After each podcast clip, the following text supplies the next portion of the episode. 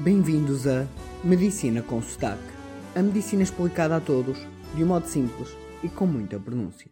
Já não vos trazia um episódio há algum tempo e vamos mudar do tema dos orgasmos para um tema completamente diferente, mas que já me aconteceu de estarem associados. Vamos refalar outra vez da paragem cardiorrespiratória e porque é que eu falo nisto agora?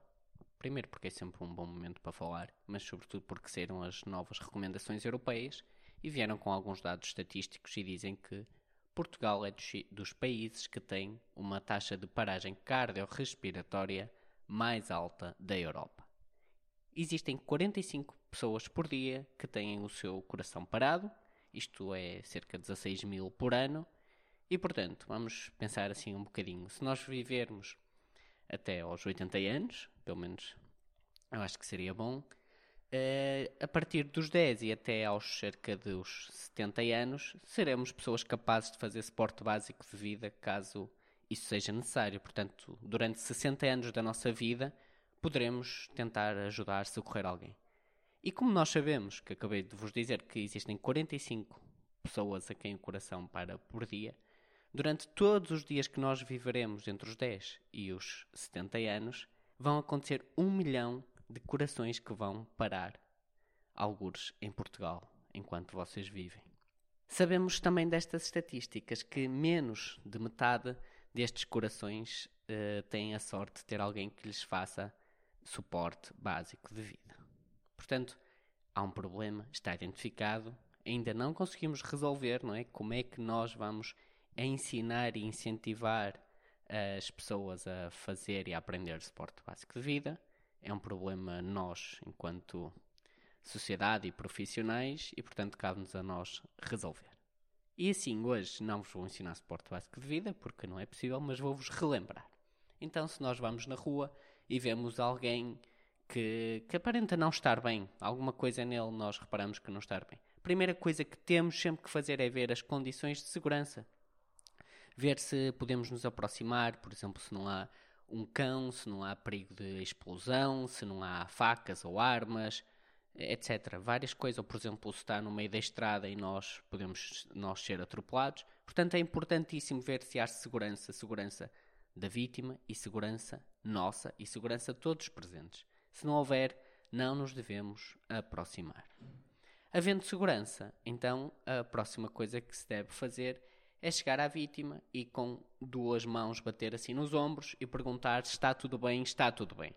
Se ele responder, em princípio estará consciente e, portanto, nós aí vamos ver se há necessidade de chamar o, o 112 ou não. Podia apenas ser uma pessoa a dormir ou podia ser uma pessoa que, que estava bêbada e que, mas afinal está bem e que não há necessidade de chamar 112 ou não. Caso não esteja consciente, aí já sabemos que temos um problema.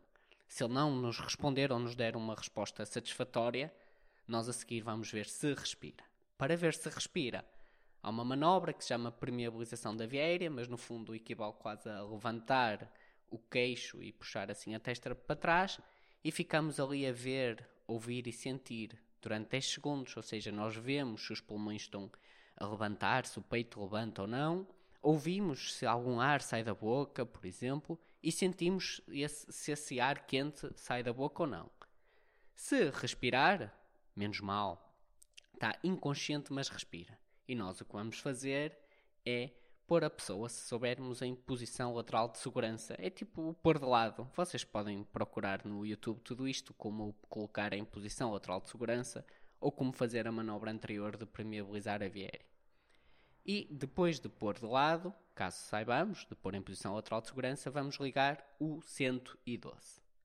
Caso a vítima não esteja a respirar, ou seja, temos uma vítima inconsciente e não respira, isto quer dizer que está em paragem cardiorrespiratória. Neste momento, devemos ligar o 112 e iniciar suporte básico de vida. Se tivermos um telefone com alta voz, podemos fazer as duas coisas ao mesmo tempo. Caso não tenhamos, devemos primeiro ligar 112 e depois iniciar suporte básico de vida. Então, a última coisa que vos posso ensinar aqui é como ligar 112, que vocês também já têm episódios sobre isto. E como é que se liga? Liga 112, vai-nos atender provavelmente alguém das forças de segurança, da, da PSP ou da GNR, e vai-nos depois encaminhar para a emergência médica, porque podiam estar a ligar por um assalto, por um incêndio ou por uma emergência médica. E a única coisa que é mesmo, mesmo importante vocês saberem é o sítio onde estão, a morada. Portanto, o meu conselho é não liguem até saberem exatamente onde estão. Têm que saber o nome da rua. Perguntem a alguém, vão ao telemóvel, vão ao Google Maps, desloquem-se uns metros até ver o nome da rua. Mas sem isso, não adianta ligar ao 112, porque podem saber tudo da vítima, podem dizer tudo que está à vossa volta, mas o 112 não consegue mandar ninguém para ajudar, pois não sabe onde é que vocês estão. E pronto.